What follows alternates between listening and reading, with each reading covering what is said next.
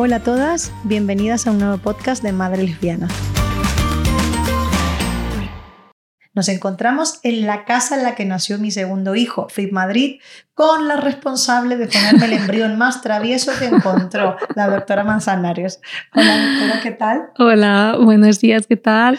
Pues yo encantada de estar aquí acompañándote, me trae muchos recuerdos y, para darnos la oportunidad a contar lo que hacemos aquí y cómo podemos ayudar otros pacientes y, cómo son los tratamientos y la selección de, de ellos. FIB Madrid además es una de las primeras clínicas les friendly de Madrid. Antes de que comenzáramos con nuestra revista de madres lesbianas, cuando comenzamos hace 14 años con Mírales, FIB Madrid fue nuestro primer cliente. El primero que... que... nos hizo caso. Sí, pero es que porque siempre hemos estado sensibilizados con este tema, hemos dado aquí charlas, eh, hemos propuesto pues eso, mm, conversaciones y hemos estado abiertos la diversidad familiar siempre la habéis trabajado muy bien. Por eso mm. estamos aquí. Así que en el primer podcast que hicimos con FIP Madrid tratamos todo lo que era desde la primera visita, todo lo que pasa desde que se termina el verano y tú dices, ya llegó el momento, voy a llamar a la clínica. Ahora queremos hablar más un poquito en específico del método ropa, de la embrioadopción y de la ovodonación. ¿Vale? Entonces comenzamos con el método ropa. Tenemos una pareja de chicas que tiene que estar casadas, ¿no? Efectivamente, por ley se pueden compartir gametos, pero tienen que estar casadas.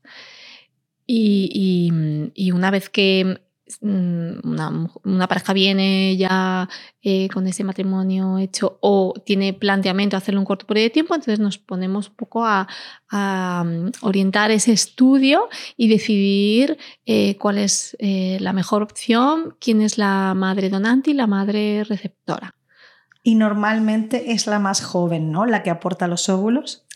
Claro, nos podemos encontrar ante diversas situaciones. Ah, puede haber parejas que sean más o menos las dos de la misma edad, entonces ahí tenemos que hacer un estudio de reserva ovárica de ambas, valorar el útero de cada una de las dos para decidir cuál es el útero que mejor pronóstico puede tener, a la hora de que, de que no haya miomas, que no haya pólipos que haya que estirpar antes, que no haya malformaciones uterinas eh, que tratar o que empeoren el pronóstico de un embarazo.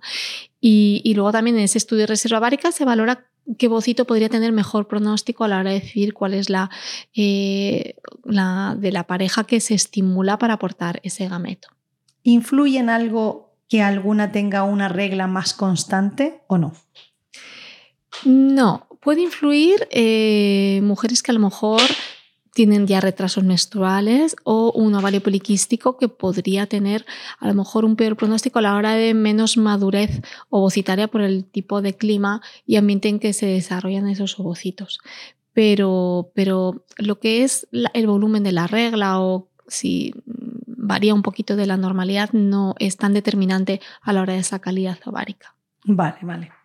Entonces, eh, aquí con vuestro consejo se llega a elegir un poco quién es más apta para desempeñar cada rol, ¿no? Claro, a ver, hay parejas que ya lo tienen muy claro, que saben perfectamente quién se quiere embarazar, entonces no queda otra de intentar luchar por los gametos de, la pareja. Eh, pero otras que no, que están abiertas un poco al consejo y a las opciones en base a los resultados. Em, la tendencia es eso, si una mujer eh, tiene bastante menos edad, por encima del de, los 40 años y la otra tiene menos edad, por debajo de los 35, siempre los ovocitos de menos de 35 años van a tener mejor pronóstico reproductivo. Con lo cual, la tendencia es a elegir esos ovocitos para formar esos embriones. ¿Y el donante de semen a quién tiene que parecerse aquí?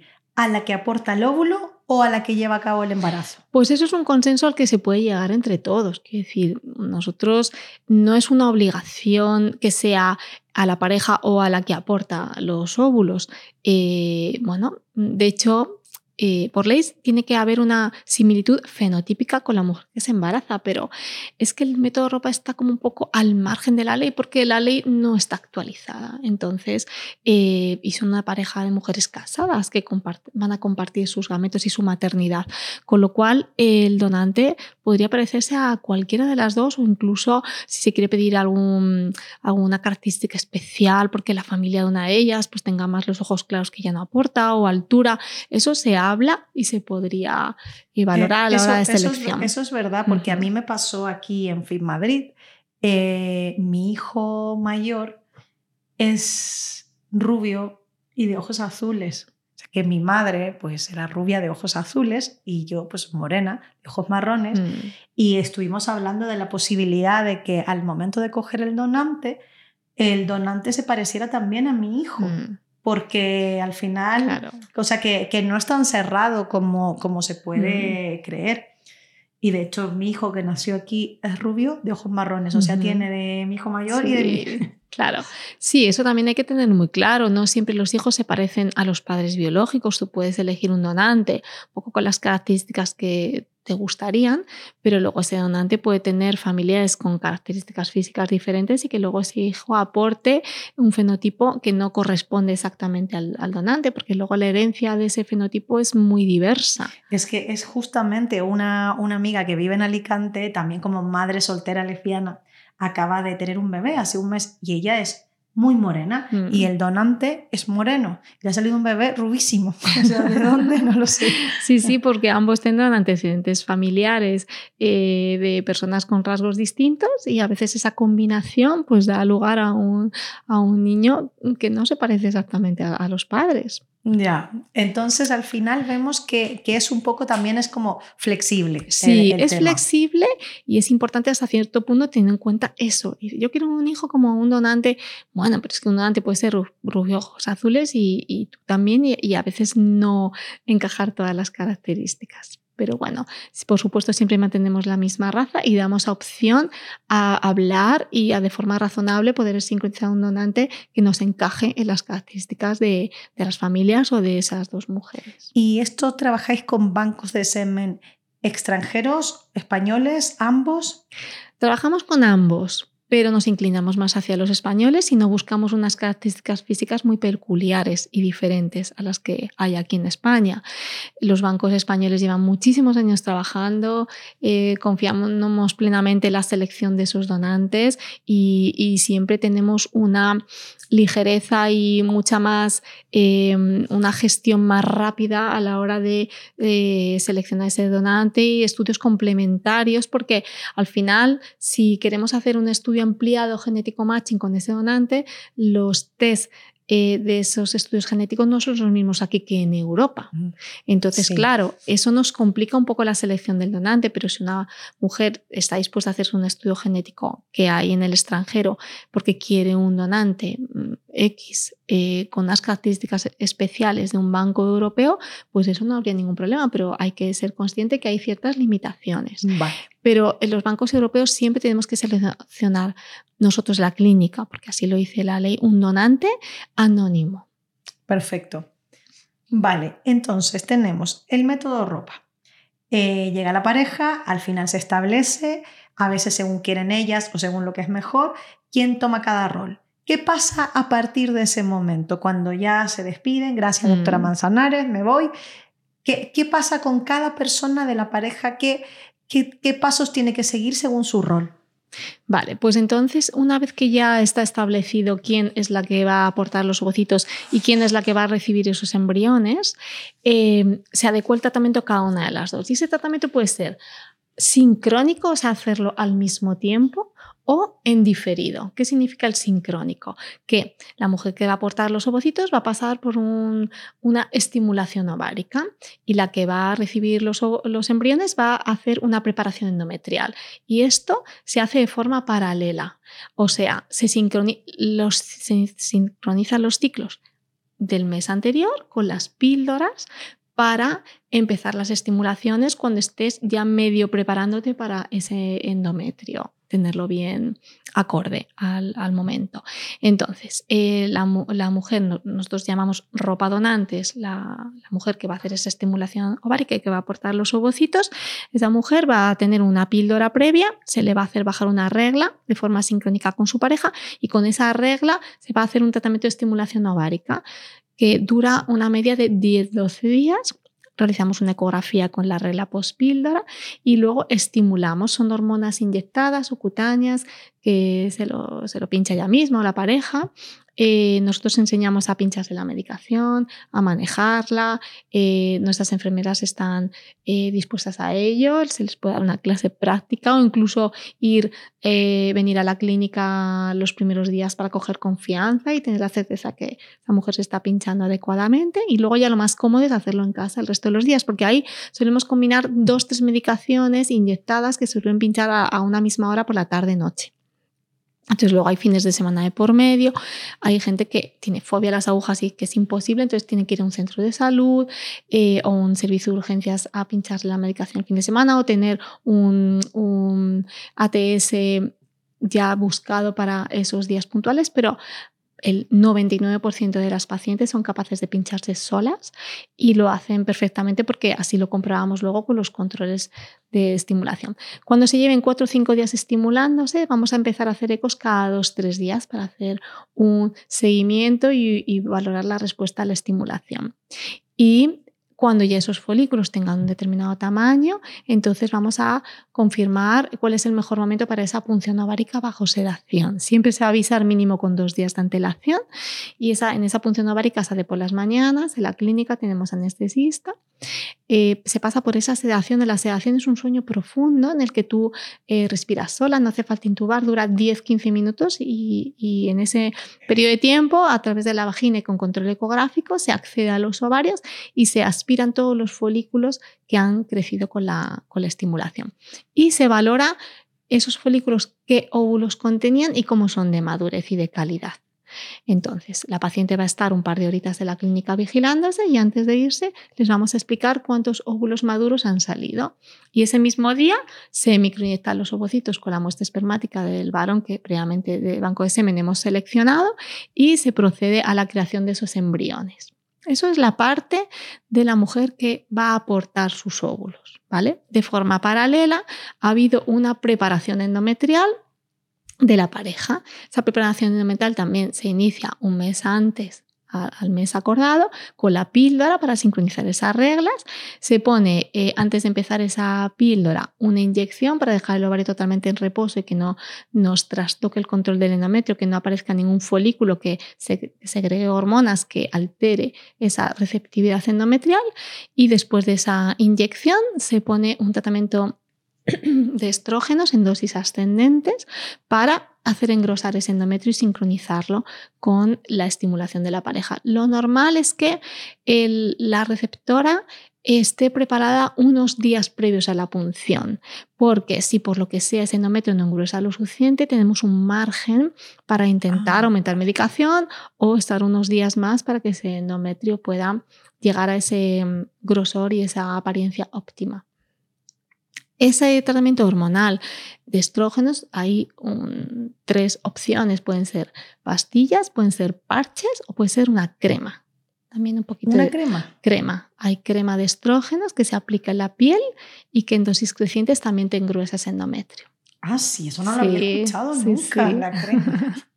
Sí, los parches en verano son más incómodos porque a veces se despegan con, el baño, con el sudor, eh, pero hay mujeres que por lo que sea tienen dolores de cabeza o tienen eh, más riesgo de que con las pastillas pueda haber más complicaciones tromboembólicas, entonces en ese caso podemos usar la vía transdérmica a través de los parches o de la crema. Eh, creo que lo de la crema es bastante adecuado porque mm, a una de mis amigas le pasaba que con la progesterona le daba más sueño, según ella se mm. ponía de mal humor. No sé si realmente estaba de mal humor o era la progesterona, pero bueno. Claro, pero, hablamos de estrógenos. Ah, la estrógeno es la fase preparatoria para engrosar el endometrio. Y una vez que ya tenemos el endometrio engrosado y se realiza la punción de la pareja y se aporta esos ovocitos, entonces a partir de ahí añadimos progesterona. Y la progesterona tenemos un par de opciones solo. Es progesterona vaginal, que algunos, algunos de estos comprimidos se pueden tomar oral, pero oral produce menos menos acción y más efectos secundarios. Sí, yo tomé vaginal. Sí. Claro, oral a veces produce más sueño, mareo. Lo, lo, ideal es la vía vaginal, la absorción es más directa. Y en mujeres donde la vía vaginal no les funciona porque produce irritación o no, o no absorben, entonces eh, se puede usar la vía subcutánea. Ahora tenemos una progesterona subcutánea que se pincha una o dos veces al día, apoyando o no a la progesterona vaginal y que lo que intentamos conseguir es un buen nivel de progesterona de cara a esa transferencia posterior. Vale, perfecto. Quería preguntarte, doctora Manzanares, ¿qué tasa de éxito tiene el método ropa? Pues la tasa de éxito va directamente relacionado con la edad de la mujer que aporta el ovocito porque eh, las posibilidades de éxito van muy ligadas a la edad de ese óvulo. El útero, siempre y cuando tengamos un útero que no tenga problemas de malformaciones o de miomas, eh, mantiene la capacidad reproductiva hasta los 50 años, pero es la edad del óvulo la que va a marcar ese pronóstico. Con lo cual, si el óvulo es de menos de 35 años, Independientemente de cuándo se haya generado ese embrión, pero ese óvulo es de menos de 35 años, las posibilidades de éxito rondan del 50-60% de tener un test de embarazo positivo por cada embrión transferido. Ah, pues es bastante alta. Sí, es alta, con un riesgo de aborto asociado a esa edad, que es otro 15%.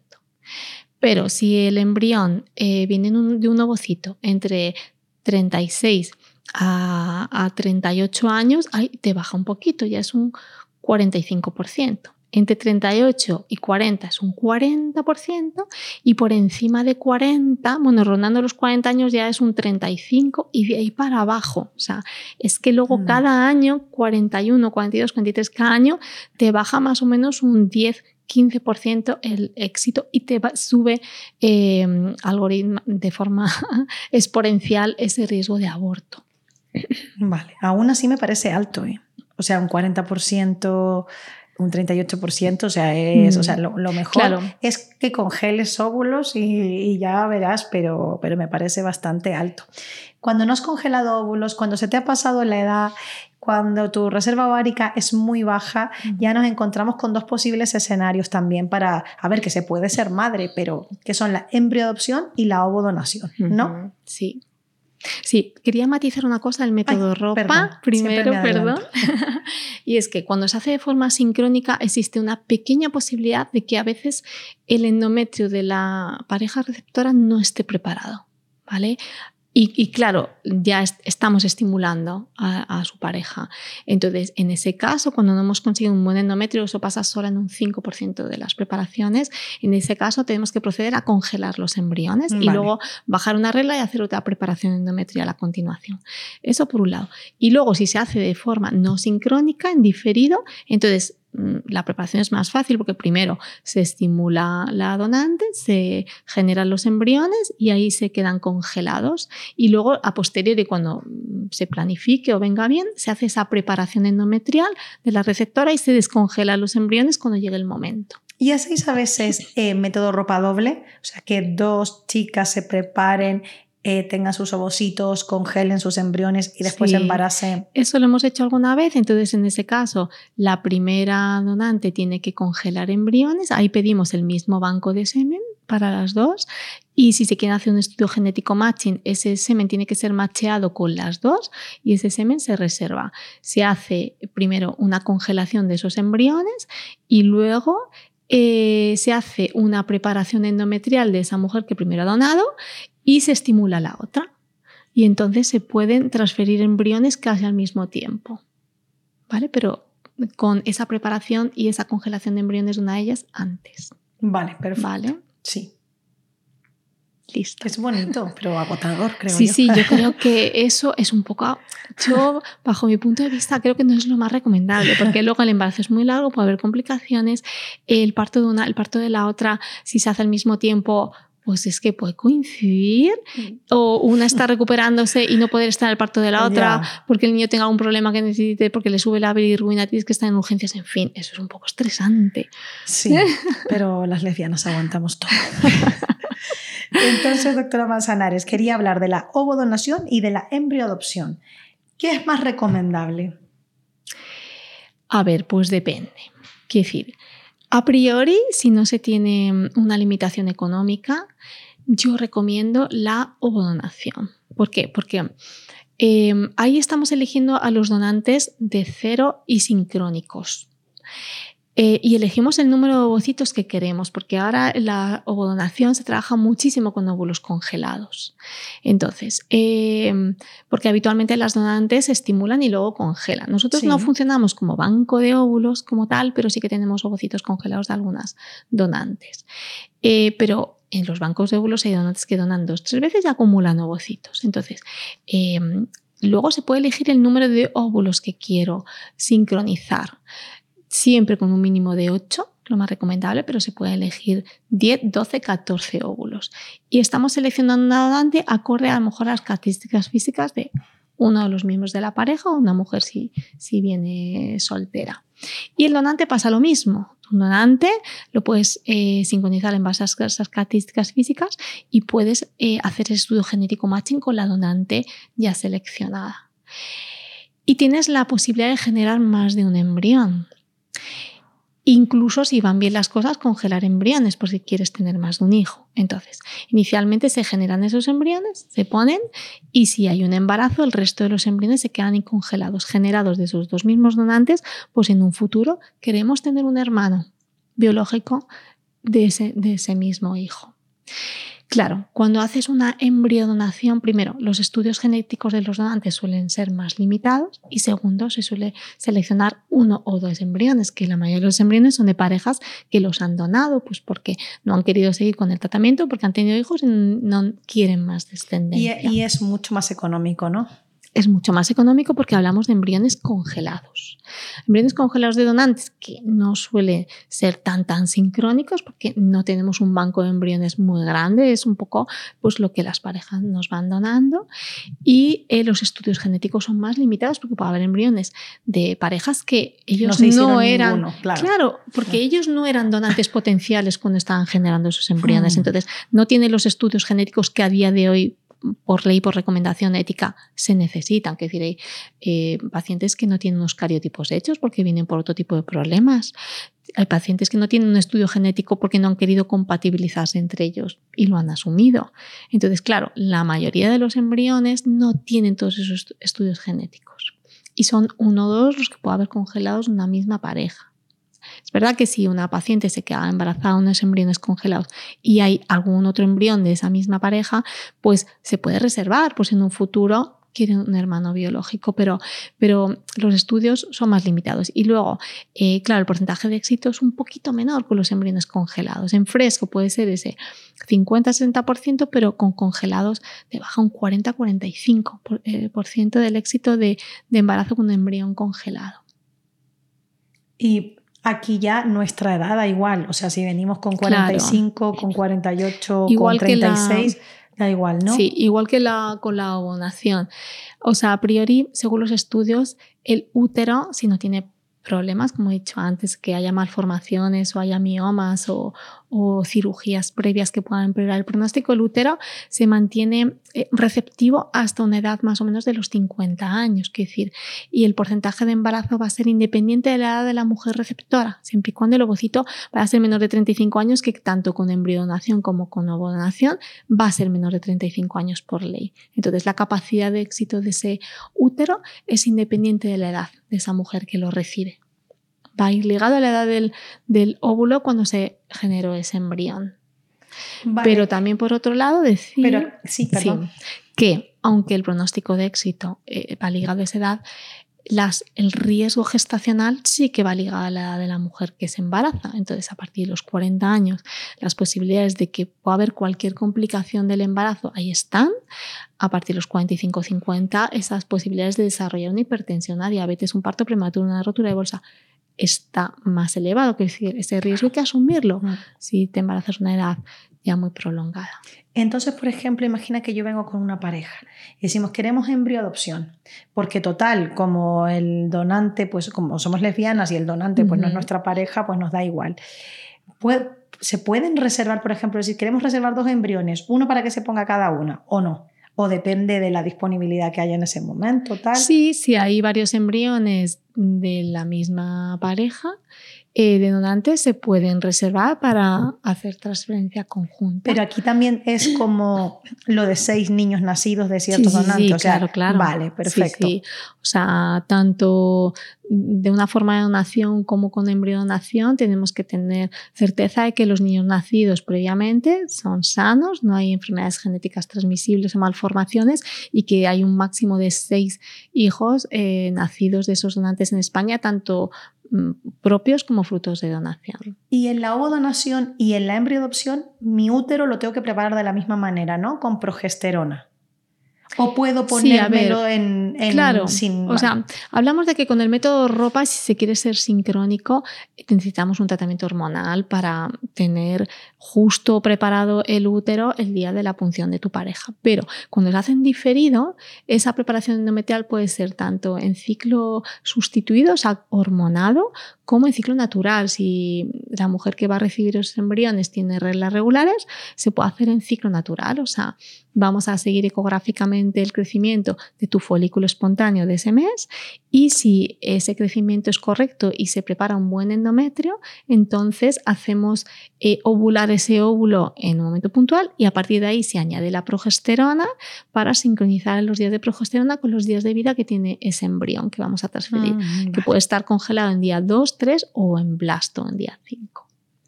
Perfecto, pues yo creo que nos ha quedado muy claro eh, yo cuando no me embaracé, o sea, con mi primera fecundación in vitro, dije, bueno, si no, ya me voy a adoptar un embrión. Pero bueno, el que me quedaba a mí ya salió positivo.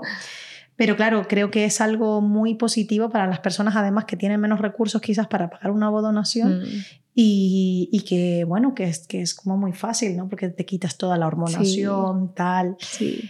En ese caso, cuando vamos a embriodonación, buscamos en nuestros banco, nuestro banco qué tipo de embriones tenemos y cómo se puede sincronizar con esa pareja o esa mujer y, le planteamos, pues mira, este embrión o estos embriones que hay tienen estos tipos de estudio o están congelados en tal día. Eh, ¿Aceptas o no este tipo de embriones? Pues sí, no, pues para adelante. Pero es eso, que si una mujer quiere tener todos los estudios a nuestro alcance, eh, estudios genéticos, ahí tenemos que generar habitualmente donantes de cero. Es verdad que puede haber algún embrión de ovodón con banco, con todos los estudios hechos, incluso con batching, pero son excepcionales.